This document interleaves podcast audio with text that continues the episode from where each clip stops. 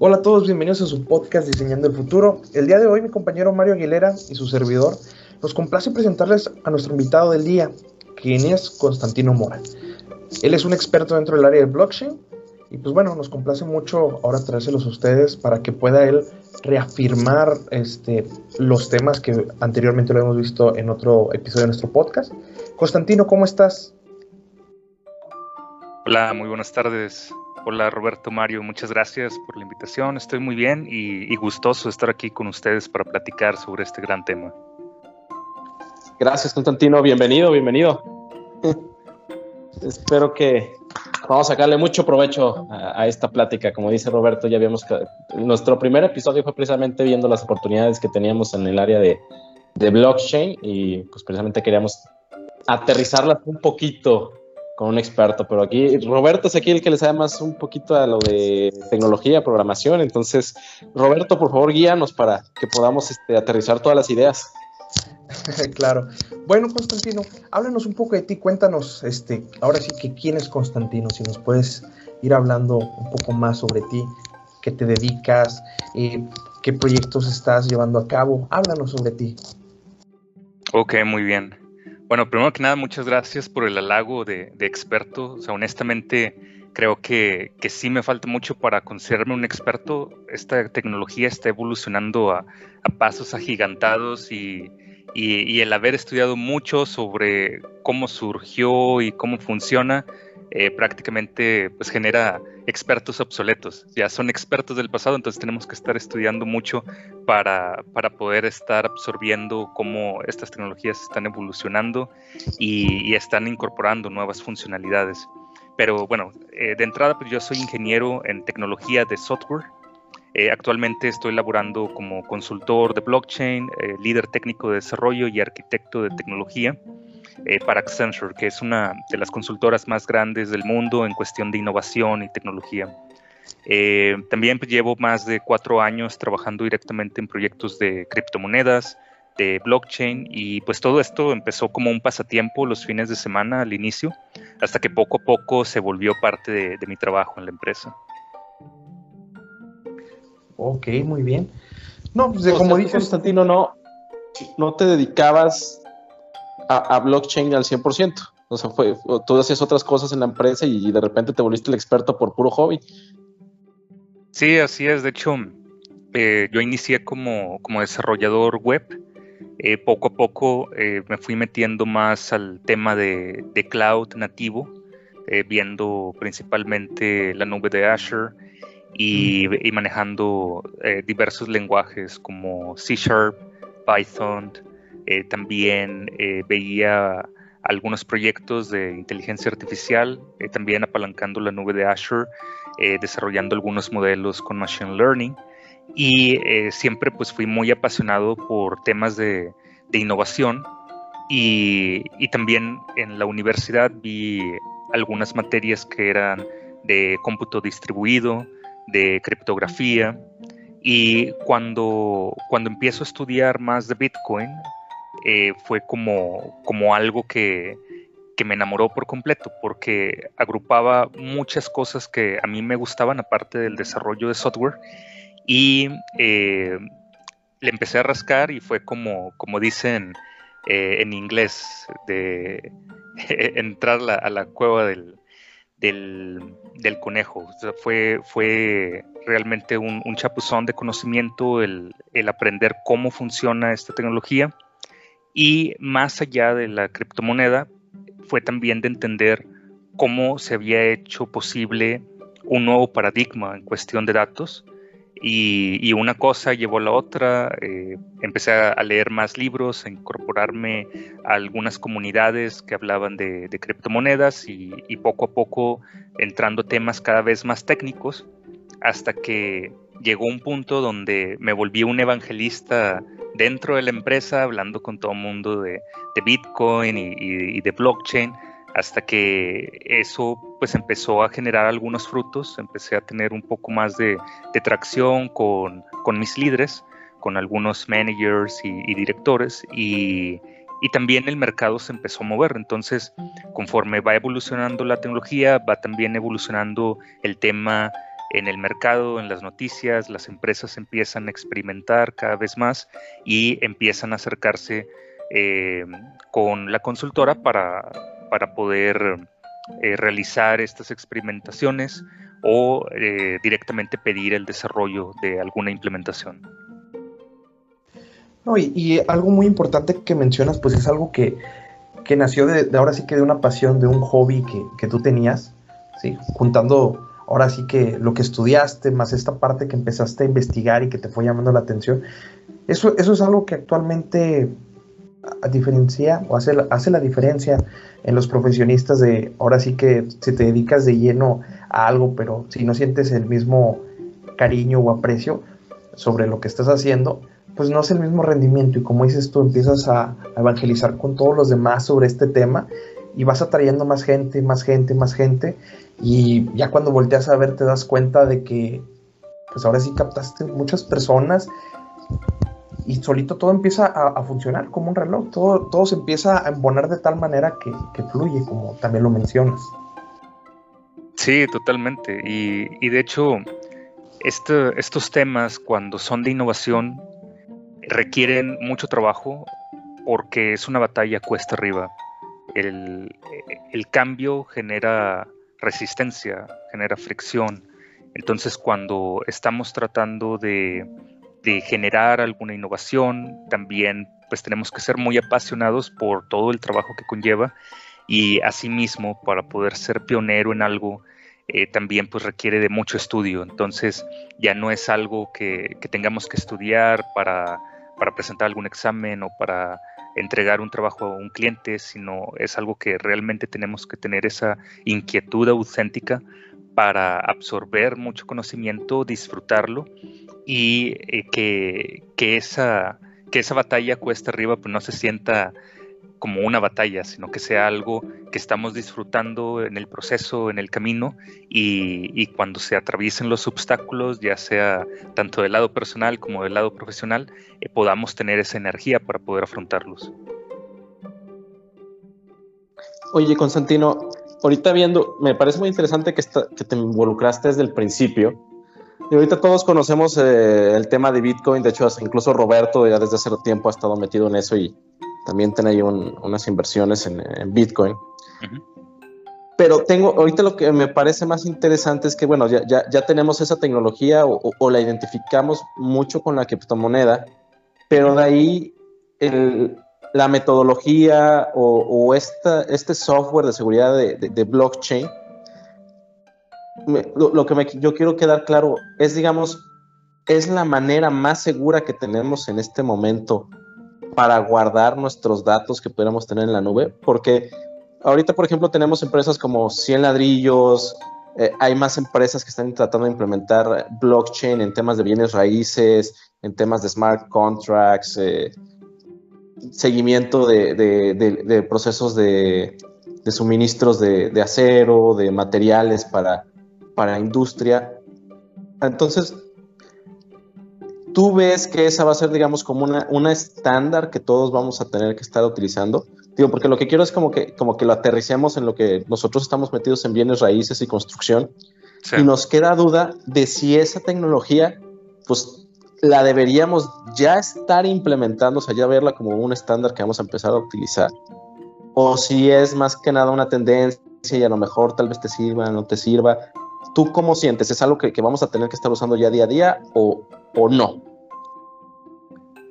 No, no realmente, porque cuando hablamos del tema de blockchain, viene siendo como un nuevo paradigma de datos. Eh, hay múltiples plataformas de blockchain.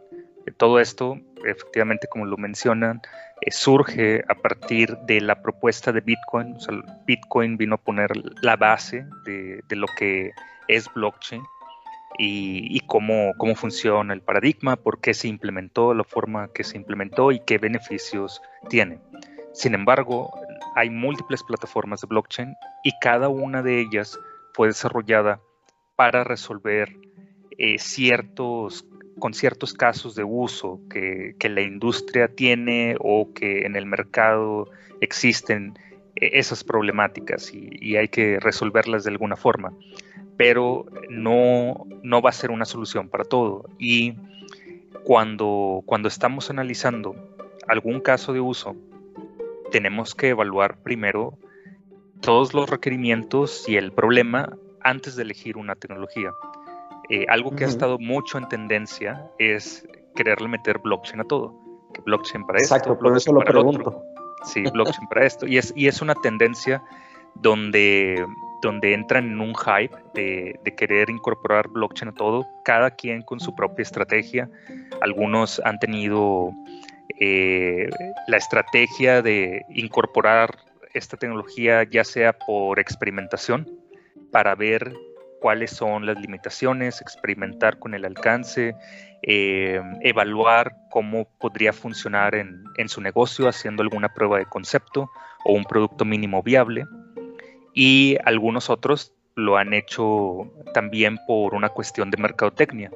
A lo mejor algunos negocios que, necesitan actualizarse y, tal vez incorporar su, a, otro nicho de mercado en, su cartera de clientes, podría allí tener alguna justificación del por qué están haciendo lo que están haciendo, ya sea de tener algún algún prototipo de blockchain o eh, tener alguna incorporación con alguna criptomoneda o alguna integración de pagos con criptomonedas, pero se tiene que evaluar muy bien el caso de uso, porque blockchain es una herramienta, pero no es una solución. Entonces, nosotros como ingenieros tenemos que utilizar las herramientas para proveer soluciones, a los problemas que, están presentes con los requerimientos que tenemos sobre la mesa y no al revés, no de utilizar la herramienta para después buscar un problema. Sí, por eso te pregunto, porque eh, digo, en, el primer episodio donde estuvimos Roberto y yo, eh, eh, veíamos, oye, podemos usar blockchain para los títulos de propiedad, para darle seguimiento a, los dueños de, los edificios y, y toda el, el historial en, una, en una cadena de bloques, ¿verdad? Y, también después estábamos aterrizando un poquito con otros ingenieros y dice, bueno, también lo puedes tener a, una forma de, de, base de datos. Entonces, ahí me queda la duda de si tenemos ahora inteligencia artificial, tenemos blockchain, todo esto se vuelve muy, me gusta, ¿cómo lo podemos decir? Se vuelve como muy sexy, pero la, la pregunta es, eh, ¿se, está, ¿se está el, diferenciador que tienen está haciendo que, digamos, la, tecnología está escalando muy rápido, o sea, todo el mundo lo, ves tú que lo está empezando a implementar más o no, o, o, nada más es para casos específicos, porque digo, cuando yo pensaba en blockchain, o que la, criptomoneda estoy de acuerdo, pero pienso, oye, si es un sistema de seguridad que ya me garantiza que nadie va a hackear y que mis datos van a estar bien seguros y, y todo, dice, ah, bueno, pues entonces lo voy a utilizar para cualquier cosa donde meta donde meta temas de, de, seguridad de datos y que nadie debe de, poder tener acceso a ellos, ¿verdad? Entonces diría, bueno, si esta es la mejor tecnología, la utilizo, ¿verdad? Pero me imagino que hay otras soluciones que no nada más un blockchain, ¿correcto? Sí, es correcto. Y precisamente hay muchos mitos en, en el mercado de que blockchain va a tener tus documentos más seguros o de que va a tener tu información más segura o de que el tener un sistema de blockchain eh, hace que el sistema ya sea imposible hackear y pues todos esos son mitos. O sea, realmente el, tener una implementación de blockchain no garantiza que, no van a hackear blockchain.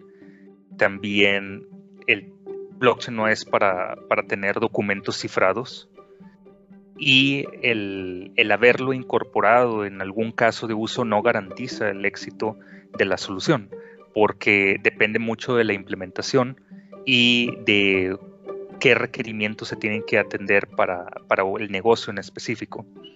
Entonces, cuando hablamos de, blockchain, al momento de hacer una solución integral de punto a punto, blockchain y el desarrollo de smart contracts viene siendo como el, el 10% de toda la solución integral.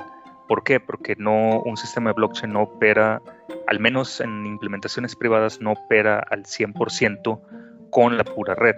Se necesitan también algo otros, otros servicios de la nube, se necesitan con el desarrollo de aplicaciones móviles o aplicaciones eh, web, también tenemos que tener integración con otras bases de datos tradicionales. No toda la, información se almacena en blockchain. Eh, algunas transacciones van a estar en blockchain, otras transacciones van a estar en bases de datos tradicionales. Pero esto también es por, por el hype que hay en el mercado, donde la gente y las empresas empiezan a experimentar y eso ha provocado que en, los últimos años también se hayan tenido lecciones aprendidas. Entonces, gran parte del valor que ofrecemos como consultores es que cuando llega un cliente ya no tiene que pasar por esas lecciones aprendidas porque nosotros ya las obtuvimos. Y al principio, años atrás, sí hubo muchos errores en cuestión de, de experimentar con algo, pero pues no le llamaría precisamente un error, sino que fue un aprendizaje porque estábamos experimentando y al mismo tiempo las plataformas han ido evolucionando. Actualmente ya hay varias plataformas de blockchain, unas son públicas, otras son privadas y el día de ayer entré a CoinMarketCap y vi que ya había más de 1800 eh, aplicaciones con, criptomonedas y, o proyectos relacionados con criptomonedas y blockchain y este, estas cifras han ido aumentando en los últimos tres años de manera exponencial. Entonces sí se ve mucho potencial para el futuro. Sin embargo, eh, no, todos, no todos estos proyectos van a ser exitosos porque algunos eh, pudieran tener alguna mala estrategia, otros tendrían alguna mala implementación o un mal enfoque o, un muy buen proyecto pero una mala ejecución. Entonces todavía está por verse cómo, cómo esto va evolucionando a lo largo de los años. Sí, y de hecho, como mencionabas ahorita, lo del hype o la tendencia, mm, hay muchas veces que las personas lo traen, que relacionan mucho lo que es el blockchain con, con las criptomonedas, ¿no? Eh, ahí, si nos pudieras poner un poco en el contexto también para que los, los que nos escuchan puedan también saber un poco más.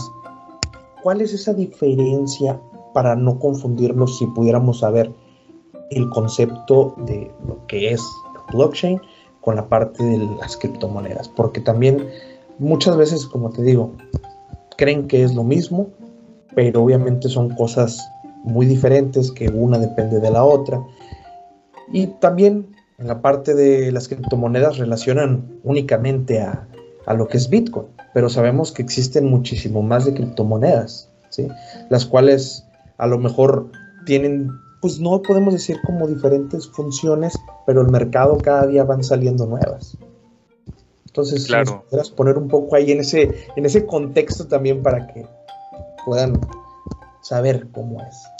Sí, claro. De, de hecho, sí, sí, he notado mucho en, en algunas publicaciones que, que a veces sí se pueden confundir los términos o, que, se tratan como, como, iguales el término de Bitcoin o de, blockchain, pero precisamente, como comentas, hay, hay muchísimo más. Todo esto ha sido un mundo que ha ido evolucionando tanto de la parte pública, la parte 100% eh, descentralizada y la, parte que es para, para empresas, donde sí tienen que tener algunos controles. Y, aquí pues tendríamos que entrar con, con algunas definiciones.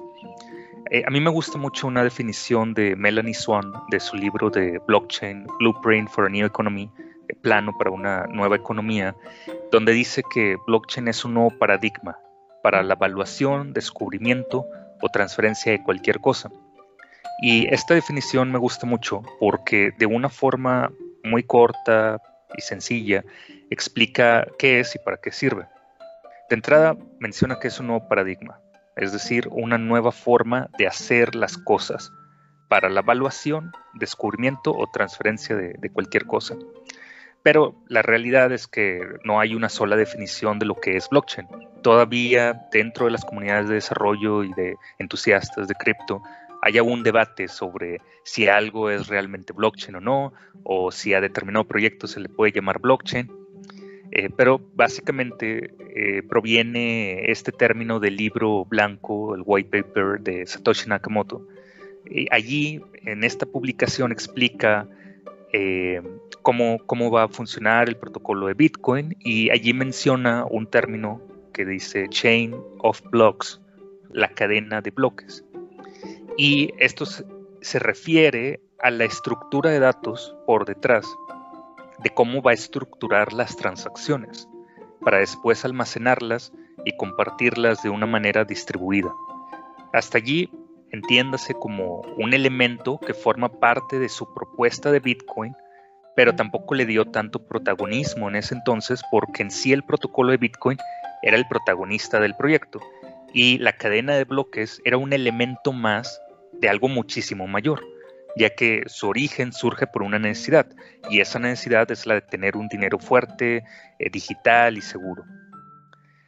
Pero ya cuando, cuando este tema empieza a evolucionar y, realmente la propuesta sí empieza a tener mucha atracción, eh, al momento de analizarlo vemos que es algo muy innovador, es algo muy ingenioso y esto pues, puede tener otras aplicaciones.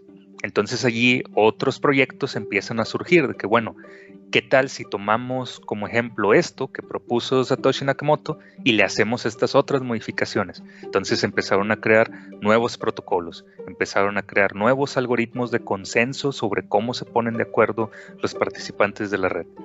Y luego empezaron a crear otras criptomonedas, también del lado de proyectos empresariales empezaron a crear sus propias versiones, pero, pero aquí ya empezaron otros debates de que, bueno, si nosotros lo vamos a implementar para una, una asociación de empresas o un consorcio, ¿realmente necesitamos una criptomoneda?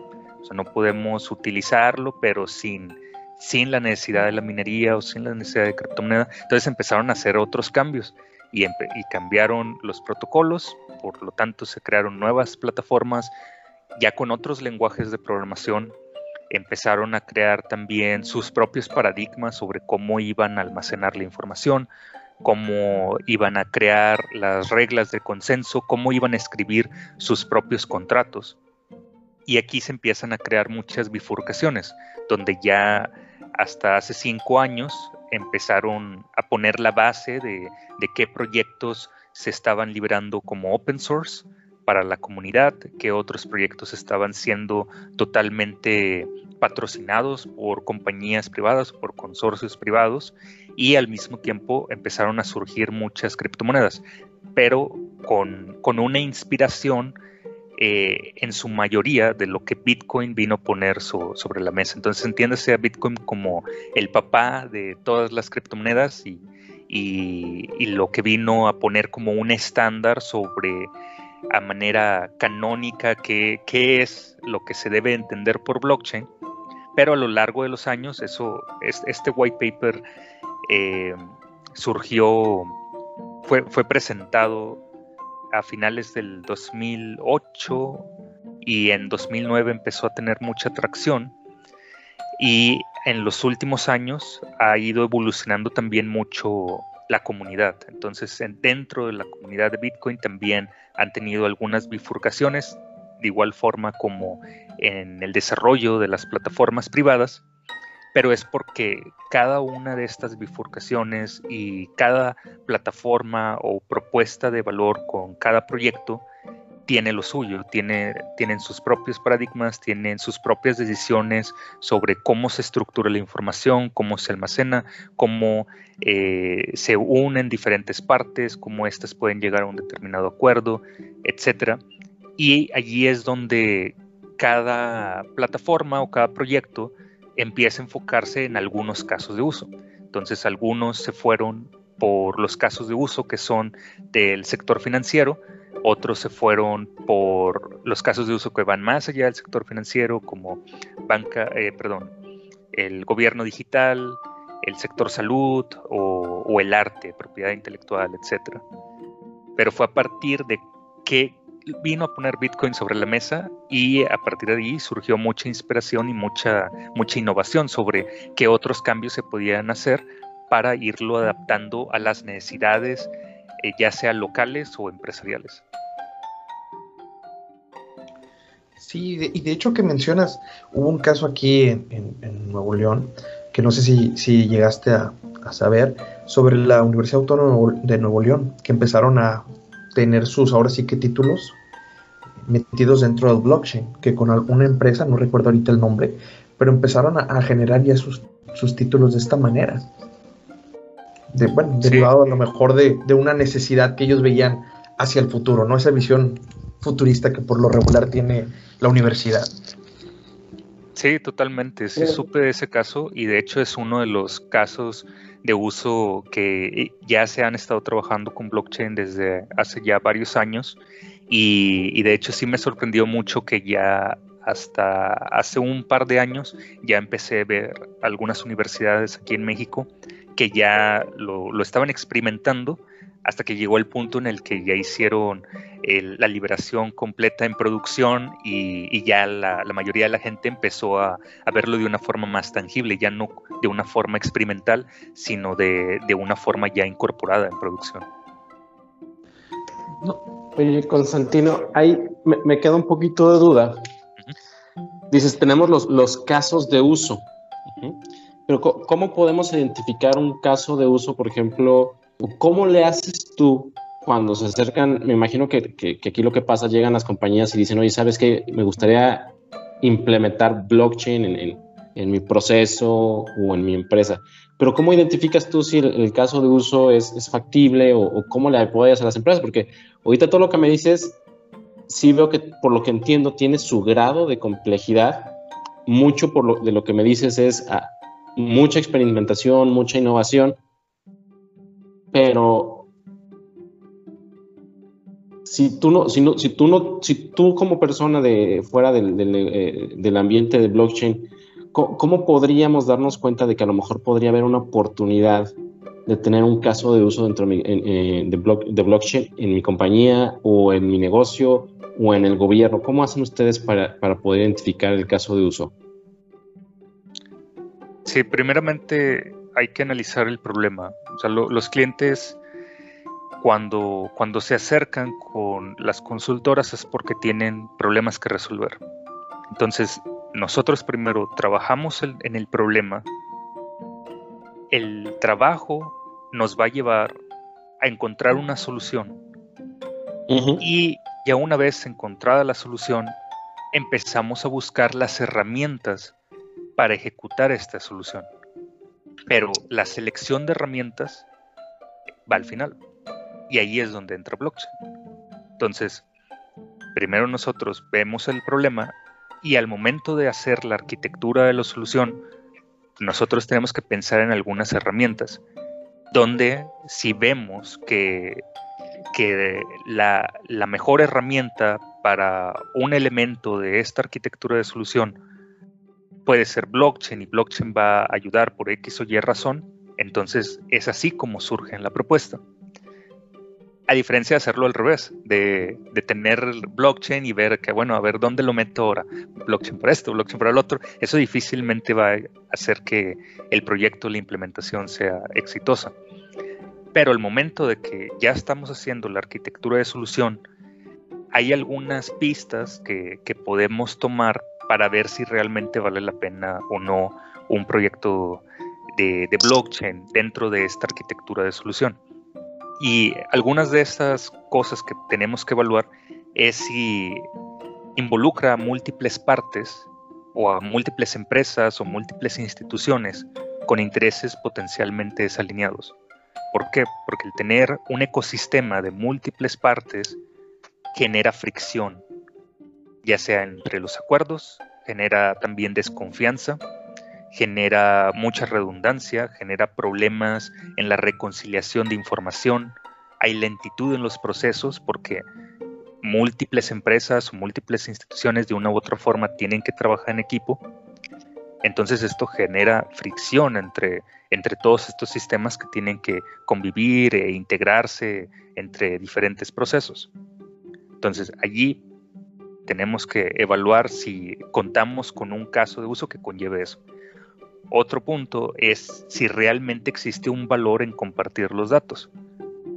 Entonces, si estamos evaluando que toda la información tiene que ser completamente privada y que todo tiene que ser bajo la custodia de una sola empresa, pero que queremos utilizar una criptomoneda, etcétera, pero que tiene que ser privada al mismo tiempo y que todas las computadoras y todos los nodos van a estar dentro de una misma gobernanza de una sola empresa, Pues entonces ya nos ponemos a, a reflexionar si realmente blockchain va a ser una buena implementación. ¿Por qué? Porque si todo tiene que ser totalmente centralizado y privado, entonces sería mejor una base de datos. Ya no, ya no agregaría un valor extra el tener un, sistema de blockchain. Por, los mismos requerimientos que el cliente está, demandando. Luego también hay que ver si existe un valor en la trazabilidad de las transacciones. O sea, el, tener un sistema de, blockchain que esté registrando todo, verificando y validando esta información, eh, va a generar un determinado volumen de datos y tenemos que evaluar si realmente hay un valor en tener el almacenamiento de todo ese volumen de datos. Y también vamos evaluando si, si realmente hay algunos problemas tanto en la gobernanza, como cómo esto se va a definir para que esté operando una red de blockchain, dígase para el sector empresarial, cuáles van a ser esas reglas de negocio, quién las va a definir, se tienen que definir a nivel consorcio o a nivel asociación o a nivel de ecosistema o a nivel de industria, tiene que, que haber allí un trabajo un poco de política previo antes de que las reglas de negocio se transformen en código. Entonces ya cuando evaluamos algunos de estos criterios, pues vamos definiendo a ver si, si la herramienta de blockchain es, es la, adecuada o no, pero, pero eso ya, ya se realiza en una etapa muy avanzada, donde si el cliente viene directamente pidiendo algo de blockchain, muy seguramente va a tener algún, algún bias, va a tener algún sesgo cognitivo o algún sesgo de algún otro tipo en el que está pidiendo la herramienta, pero todavía no tiene una solución y, mucho menos cuenta con, con el equipo o, la capacidad para una correcta implementación. Entonces allí es donde entra nuestro trabajo como consultores para poder evaluar eh, diversas variables antes de hacer alguna propuesta. Y fíjate que eso me, parece muy importante porque ahora con las redes sociales, con toda la información que, que tenemos a disposición, salen nuevas tecnologías y, pareciera que es, el, es la panacea, ¿no? O sea, oye, todo tiene que tener blockchain, todo tiene que tener deep learning, todo tiene que tener inteligencia artificial. Y, y como bien dices, es una herramienta, ¿verdad? Entonces, creo que esa parte del análisis me parece de mucho valor porque sí nos hemos llegado incluso entre la empresa, nos ofrecen, oye, vamos a utilizar blockchain para esto, esto, esto, y, a veces me parece que nada más es como, no me gusta decir como un blog, es como una palabra que se utiliza para poder venderte algo, pero a lo mejor la solución se pudo haber hecho muchísimo más sencilla, como ahorita que hablamos de temas de seguridad, bien lo, bien lo dijiste, mejor es una, una base de datos y y ver cómo lo, tienes protegido con algún certificado, ¿verdad? sí, claro, totalmente. Y, también hay, hay, mucho, hay muchos mitos sobre qué es lo que puede ofrecer blockchain en cuestión de, seguridad, pero blockchain en sí no es una solución integral. Al momento de que nosotros implementamos una plataforma de blockchain, eh, por sí misma no ofrece una solución integral. Vamos a necesitar algunos certificados firmados. Eh, vamos a necesitar el, manejo de llaves públicas y privadas. Eh, existen diversos servicios en la nube, existen diversos servicios de compañías que ofrecen eh, algunos dispositivos ah, on-premises, existen también dispositivos que son HSM, los Hardware Secure Modules, y necesitamos de muchas otras herramientas que ya cuando trabajamos con un proyecto de blockchain, estas conviven alrededor. A lo mejor blockchain podría ser el, corazón, pero el, usuario necesita consumir algo extra donde al momento en el que lo consuma ya no se va a dar cuenta que está utilizando blockchain. Por ejemplo, nosotros cuando utilizamos una aplicación en nuestro celular, nosotros no sabemos si por detrás hay una base de datos de SQL Server o de MySQL o de Oracle. Nosotros no sabemos si por detrás la, aplicación está utilizando Azure o AWS o si hay un, un, modelo de Machine Learning con múltiples capas en una red neuronal. O sea, eso para el usuario es transparente. Y, y lo mismo va a ocurrir con blockchain. El momento en el que ya las soluciones empiecen a evolucionar, empiecen a tener también una solución, algunos retos que es la usabilidad y la experiencia del usuario, para cuando llegue ese punto de madurez, el usuario ni siquiera se va a enterar si por detrás están manejando llaves llaves eh, cifradas con algún determinado algoritmo o, si tienen una plataforma de, blockchain con algún algoritmo de consenso en particular, eso para el usuario debe ser transparente.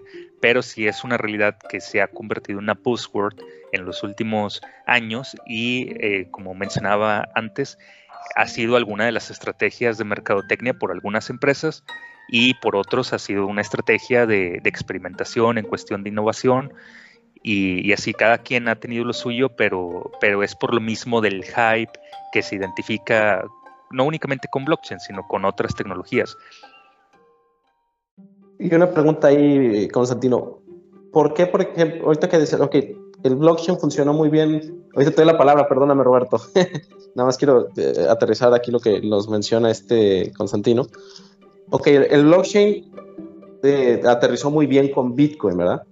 y está aterrizando también en, temas eh, de, de, bancos, en temas financieros y en tema de, smart contracts.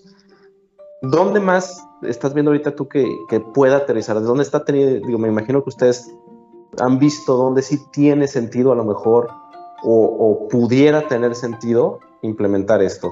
¿Tienes ahí algo que nos pudieras compartir? Digo, para tratar de aterrizarlo todavía más, ¿verdad? Porque sí, como bien dices, es una herramienta, pero bueno, esta herramienta pudiéramos tener casos donde puedo tener pistas, como bien lo mencionaste hace rato, donde sí pudiera ser inteligente tener. A lo mejor cualquier tema que tenga que involucrar mucha información, recopilación de muchísima información y además compartirla, pues, pues puede ser interesante, ¿verdad? Pero no si tengas algo más específico. Sí, claro. Hay algo, algo nada más aportando un plus a lo que menciona Mario. También que nos puedas también regresando un poco a lo que habías comentado anteriormente, con todo esto de la tendencia y demás, ¿tú cómo crees que estemos también en México con todo esto de, innovaciones y avances, agregándole lo que te menciona, a lo que menciona Mario? ¿sí? En México, ¿cómo, cómo estamos dentro de esta, en, en términos de esta tecnología? ¿Tenemos el potencial? ¿No lo tenemos? ¿El conocimiento? si nos puedes también ahí hablar un poco más sobre, sobre eso, ahora sí que hablando nacionalmente, porque también sabemos que en diversas partes del mundo hay ciudades enteras donde ya están utilizando todo este tipo de tecnología, inclusive también adentrándose un poco con la cuestión de 5G, este, haciendo ya Smart Cities y, y múltiples cosas. ¿Tú también cómo ves eh, ahora sí que en un futuro utilizando este tipo de tecnología aquí en México? Sí, bueno, primero me voy con, la, primera que era de los casos de uso, para que lo vean de una forma más aterrizada. Eh, todo, todo empieza con, la transferencia de valor, que es allí donde entran las criptomonedas.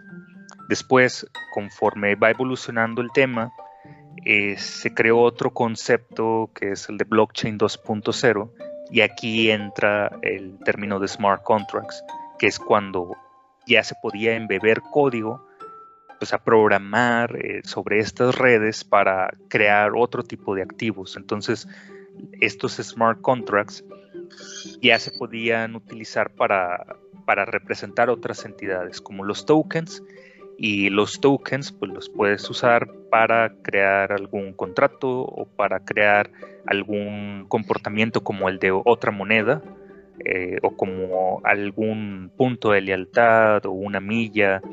Eh, también estos contratos pues ya se podían utilizar también para darles otro, otro tipo de valor. Entonces, a lo mejor al principio hablábamos únicamente de un token como moneda, pero ¿qué tal si ya no le damos el atributo de, de una moneda? A lo mejor le damos otro atributo que sea relacionado a otro tipo de transacciones, como los títulos en la casa de bolsa.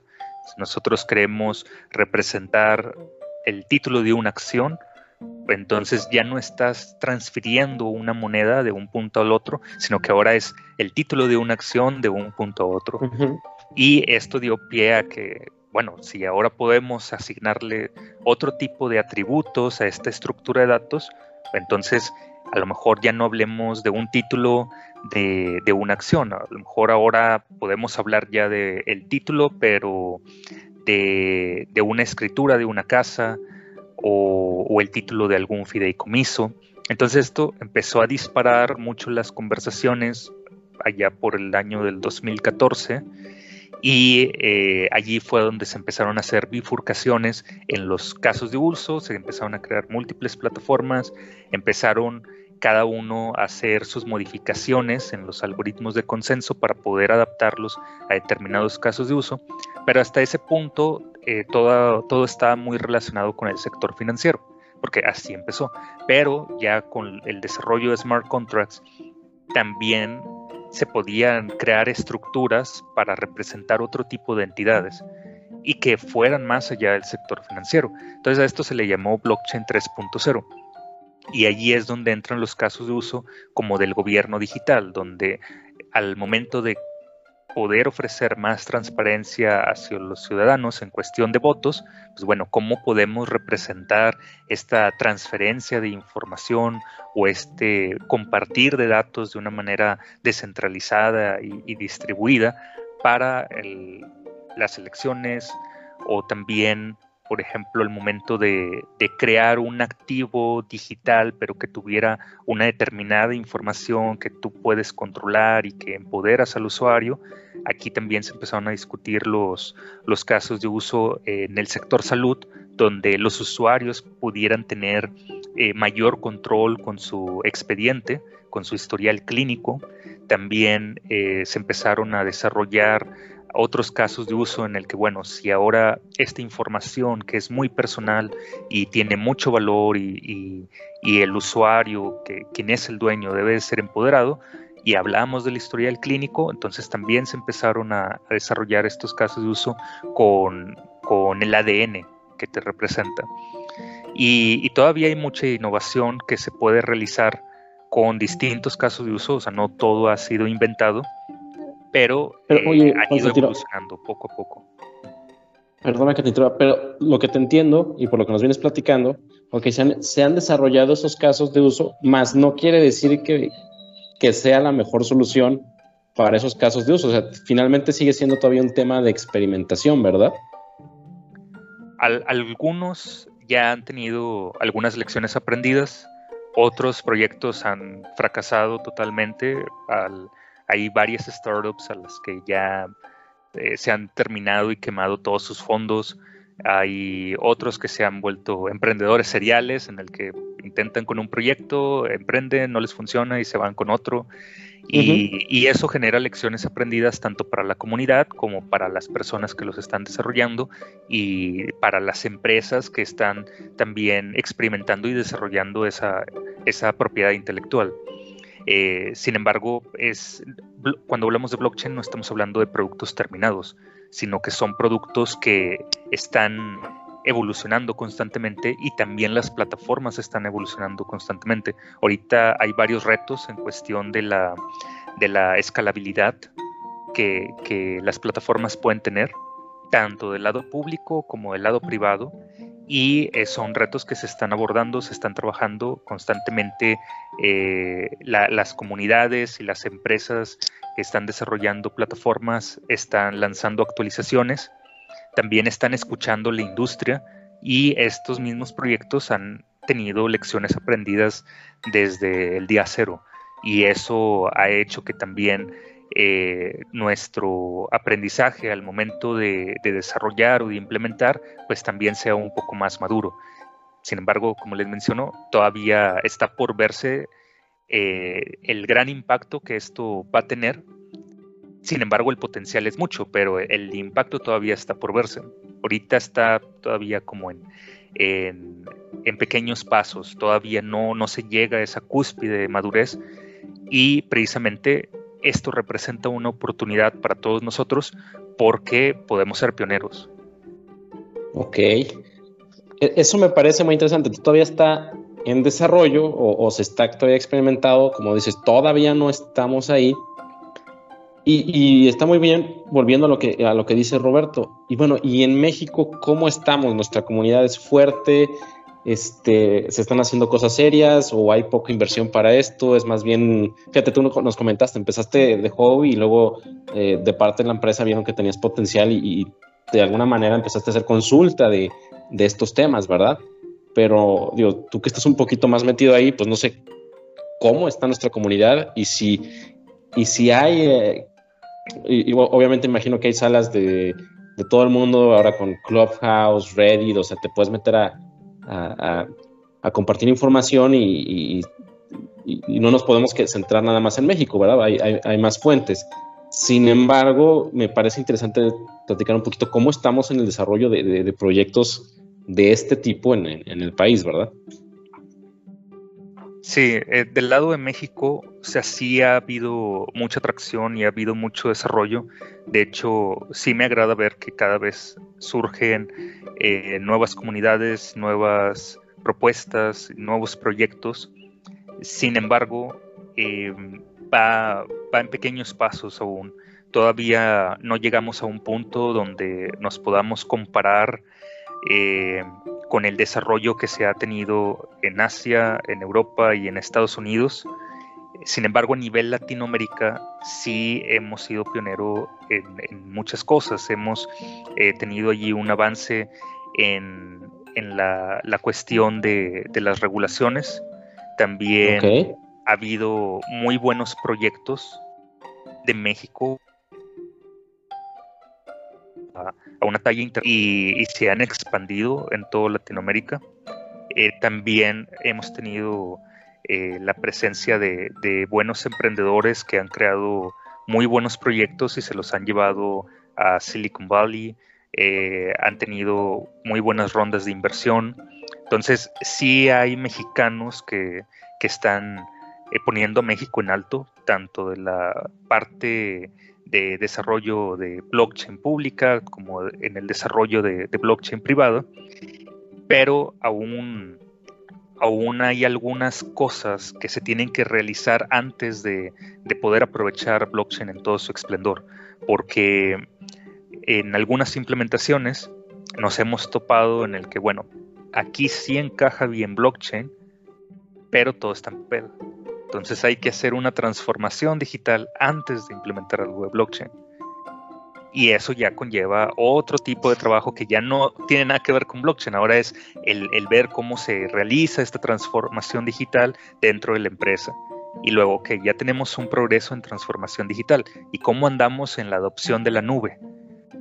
Si todo lo tienen en, data centers que son privados, todo lo tienen en on-premise. Entonces, allí hay algunos retos que todavía no han pasado.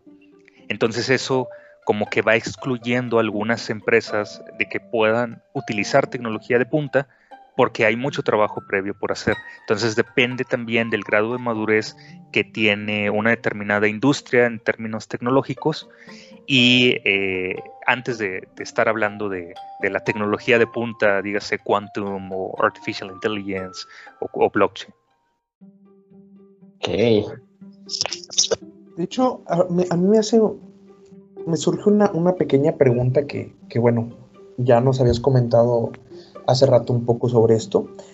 Por ejemplo, digamos, una empresa decide y, por ejemplo, tú como asesor ves que es factible el llevar la implementación de blockchain.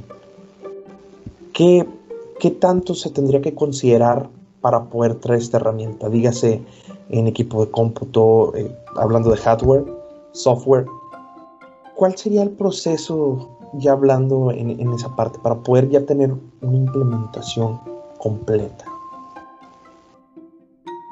Sí, mira, nosotros tenemos eh, toda una estructura para poder atender las propuestas. Entonces, cuando ya llegamos a la parte de, hacer la arquitectura de la solución, allí se trabaja con, un equipo integral, no, no, es solamente de ver el tema de blockchain, sino es de ver la parte de la arquitectura de datos, la arquitectura eh, de infraestructura, eh, ver también eh, otro tipo de, arquitecturas, dígase en la forma operativa, y cuando ya estamos armando toda la solución, pues llega el momento de ponerle el precio. Para ello, pues cada arquitecto técnico realiza una estimación en esfuerzo. Entonces el arquitecto técnico está encargado de, desarrollar eh, su propuesta de, arquitectura, pero en términos técnicos y en términos de esfuerzo. Ya al momento de tener armada la arquitectura de la solución, ahora sí hay que ponerle un precio a todos esos esfuerzos a todas esas herramientas seleccionadas, a todo ese consumo que se puede realizar eh, en la parte operativa y en la parte de, infraestructura. Y eso es lo que va a determinar la, cotización para, el cliente. Luego, al momento en el que ya tenemos eh, estas estimaciones, tanto de esfuerzo como, como de precio, eh, nosotros pues tenemos que poner sobre la mesa eh, cuáles son los supuestos que se tomaron para determinadas decisiones o para determinadas elecciones. Cuando nosotros ya tenemos eh, todo esto, ya estamos en un punto de poder discutir con el cliente sobre el alcance completo que puede tener, sobre los supuestos que se están tomando. Algunas veces hay algunos trade-offs que son como unas compensaciones, de que, bueno, o lo quieres eh, bueno, bonito y, barato, pues ah, tienes que sacrificar a veces la calidad por algún lado, o, si lo quieres más rápido hay que aumentar determinados recursos por otro lado, pero en sí nos basamos con, con herramientas y metodologías que, que ya nos han dado buenas lecciones aprendidas en los últimos años y al momento de hacer la propuesta se, evalúan muchas herramientas más, díganse el apalancamiento con la nube, por ejemplo, cuando nosotros estamos seleccionando computadoras, eh, nosotros seleccionamos algún, algunos requerimientos base o estándar que la, plataforma de blockchain está recomendando. Por ejemplo, si vamos a trabajar con, una plataforma de la cual ya nos está dando la documentación una pauta de cuántos eh, virtual CPU se tienen que implementar o cuántos gigabytes de memoria RAM, pues eso nosotros lo tomamos como base al momento de seleccionar una computadora. Y también pues dando el margen para que en el futuro la computadora pueda escalar, pues ahí es donde nos apalancamos de la nube para que pueda tener esta elasticidad, ya sea vertical o horizontal en cuestión de recursos. Y también cuando hablamos de, de los requerimientos sobre cómo, cómo la, la solución se va a desarrollar e implementar con alguna asociación o un consorcio. Esto conlleva evaluar pues cuántas partes hay involucradas, cuántos nodos se les va a dar a cada uno, eh, qué herramientas se necesita para la autenticación y para el manejo de roles y los permisos, eh, quién va a ser el encargado de manejar determinadas llaves, dónde se va a almacenar, eh, si vamos a necesitar algunas, algunas herramientas para la comunicación de red, cómo se debe de utilizar eh, determinada herramienta, dígase si tenemos que hacer alguna conexión con un sistema on-premise o, si tiene ya alguna integración con la nube que, facilite estas comunicaciones. Entonces, ya cuando nos metemos al, detalle de armar las propuestas, allí tenemos que, que, hacer un buen análisis técnico en términos de selección de herramientas, de tecnología, estimación de esfuerzos y el precio pues es eh, totalmente dependiente de, esa propuesta tecnológica que se esté realizando y esta propuesta es totalmente dependiente de, los requerimientos, el problema y el caso de uso que el cliente vino a poner sobre la mesa. Ok, ya, ya me queda, me queda muchísimo más claro en esa parte. Oye, Constantino, adelante Roberto, perdóname.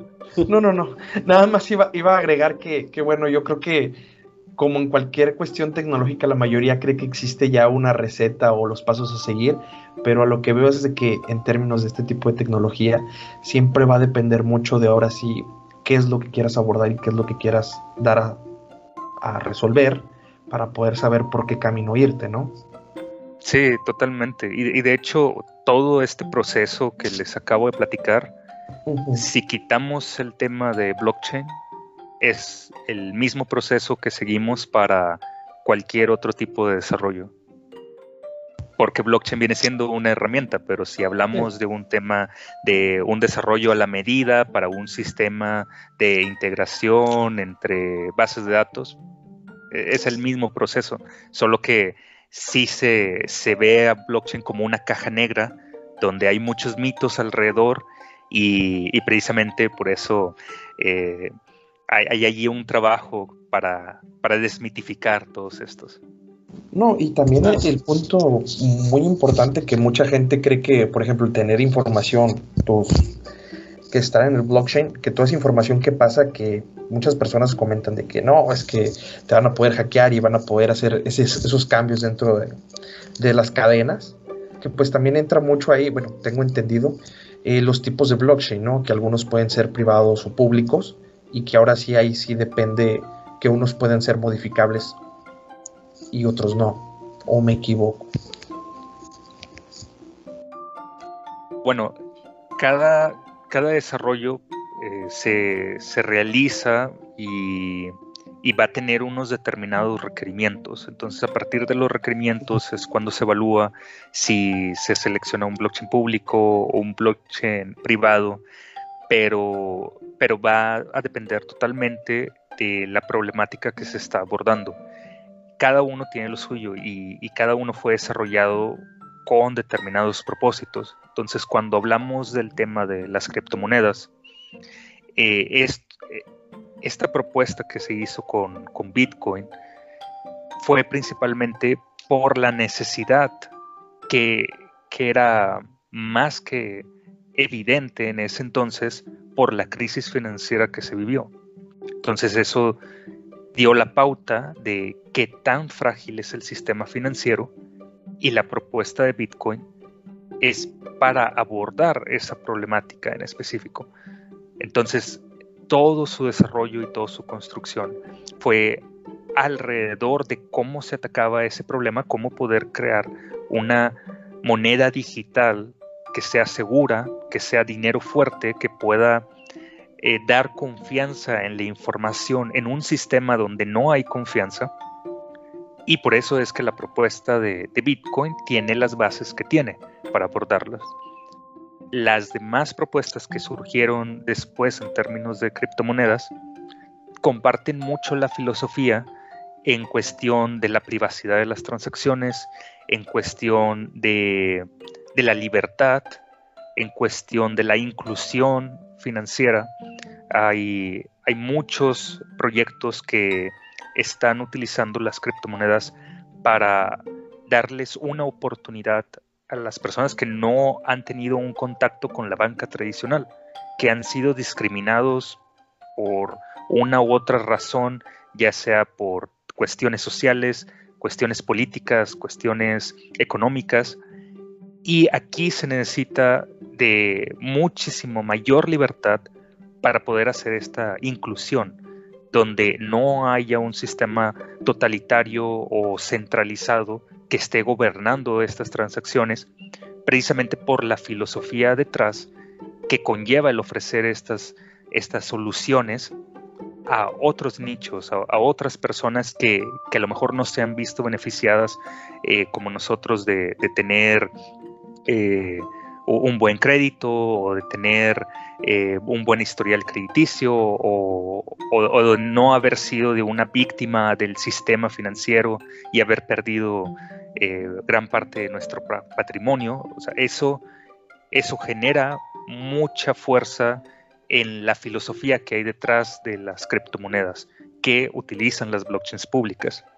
Después, cuando hablamos de las blockchains privadas, cuando surgen, surgen precisamente para poder compartir algunos de los beneficios que tienen las blockchains públicas en cuestión de compartir información, generar un nuevo paradigma de información, un nuevo modelo de datos donde podamos decir, yo veo lo que tú ves, que pueda eficientar algunos procesos en términos de reconciliación de información, que pueda también hacer más eficiente la, operación o la logística de determinadas empresas, pero ya estamos hablando de requerimientos totalmente diferentes, estamos hablando de una filosofía eh, totalmente diferente por detrás de estas plataformas y eso conlleva a que el desarrollo de estas mismas sea diferente, porque fueron creadas con propósitos diferentes.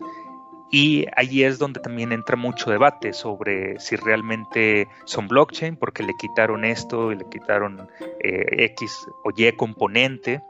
Y, y, dentro de la comunidad, pues hay algunas personas que, se autodenominan o, les denominan eh, eh, maximalistas, en el que están muy casados con algún approach o con alguna tecnología o alguna criptomoneda eh, sin embargo, es importante entender por detrás cuál viene siendo el, fundamento o los propósitos por las que se hicieron determinados desarrollos, eh, se crearon diferentes plataformas y qué casos de uso abordaron en su momento para poder convertirse en el proyecto que ahora son, porque ya llevan años trabajándolo, entonces eh, todo esto ha ocasionado una evolución, pero es importante entender las bases de cómo, cómo estas fueron originadas.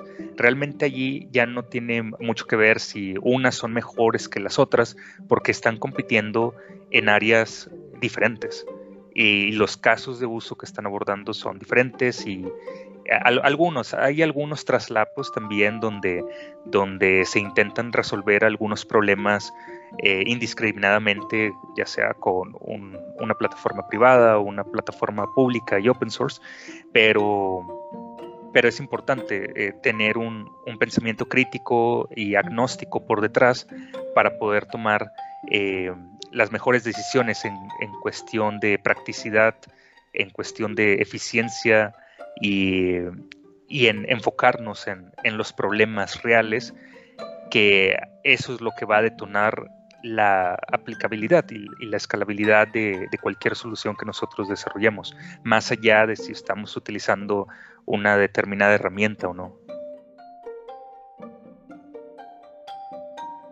Totalmente de acuerdo contigo en esa parte, Constantino. Y de hecho, me ahorita que lo, bueno, mucho de lo que nosotros hacemos está un poquito enfocado más en, en bienes raíces, en temas de construcción. Pero digo, ahora me doy cuenta porque eso a veces es un poco más complicado.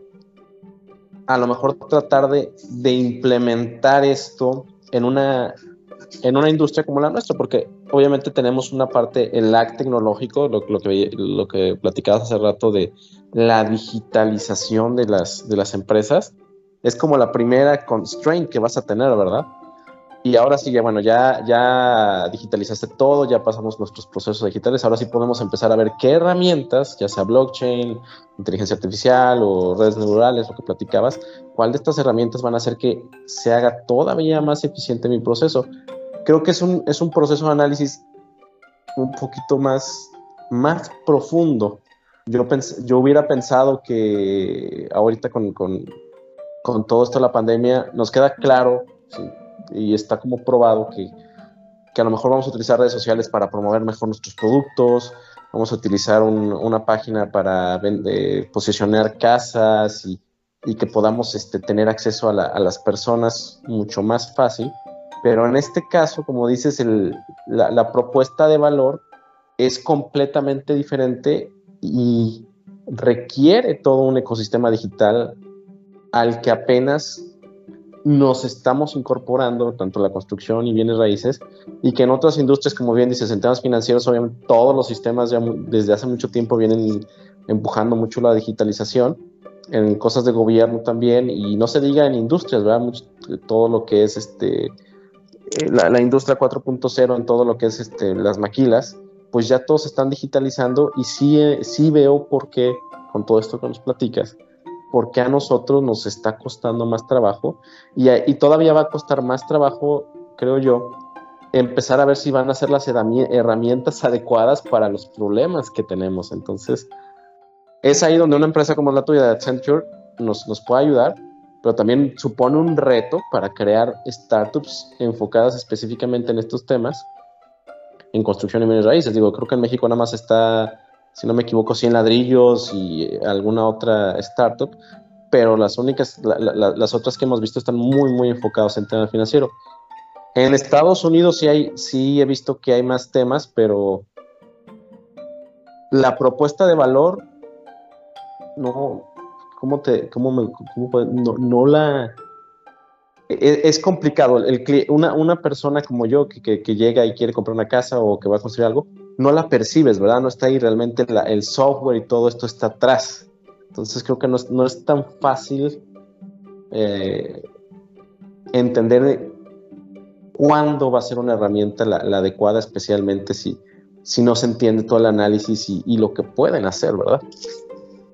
Sí, estoy, estoy de acuerdo. De, hecho, eh, un, comentario también en la, en la razón por la que algunas empresas o, algunas industrias les cuesta más trabajo eh, la, adopción de una tecnología es por el grado de madurez tecnológico que puedan llegar. O sea, no, no quiere decir que, que, si no tienes una transformación digital o si no tienes eh, la adopción de la nube, no puedes utilizar blockchain. O sea, no, no, no está ligado a eso, pero es uno de los factores del por qué se vuelve muy complicada la adopción de, de alguna tecnología. No, o no quiere decir que no la puedan utilizar, pero si no has pasado por A, es difícil llegar a B y C. Entonces, eso también explica el, por qué en el sector financiero se ha visto eh, un, mayor grado de madurez en cuestión de, adaptación o, de, o, de, lecciones aprendidas porque es la industria que, más tiempo lleva trabajándolo. Y, esto también conlleva una oportunidad para, los emprendedores y, para todos porque conlleva que la oportunidad sea cada vez más grande. Por lo mismo, entre más complicado esté, la oportunidad es más grande también. Claro, claro. Y es, precisamente por eso queríamos hacer este podcast y traer algunos temas complicados que, que no siempre los estamos viendo en la construcción. Y, y, lo decimos mucho aquí, Roberto y yo, y también pláticas con los directores. Eh, en bienes raíces y en temas de construcción ya tenemos un modelo de negocio que funciona, y, que muy pocas personas realmente quieren moverlo. O sea, tú construyes una casa o pones una página de internet para vender tus casas o, renta bienes raíces o cualquier esos modelos ya funcionan y muy poca gente realmente se quiere meter a, ok, voy a una nueva tecnología, pero ¿cuánto me va a costar? Y pues si ya jala, ¿para qué le muevo, verdad? es, correcto. sí, es, correcto. De hecho, eh, también pues con nosotros eh, es, algo muy, muy similar en la forma en cómo eh, trabajamos con, esta batalla cuesta arriba que, es de innovación, en el que todo, todo cambio pues, genera una resistencia.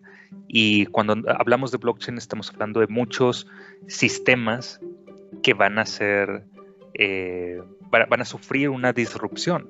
Eso puede ser para bien o puede ser para mal, todavía está por verse, pero pero eso genera eh, un cambio en el status quo, genera también una salida de la zona de confort y eso eh, está garantizado que va a generar una, una resistencia, dígase ya sea por cuestiones técnicas, por cuestiones sociales, por cuestiones culturales o políticas.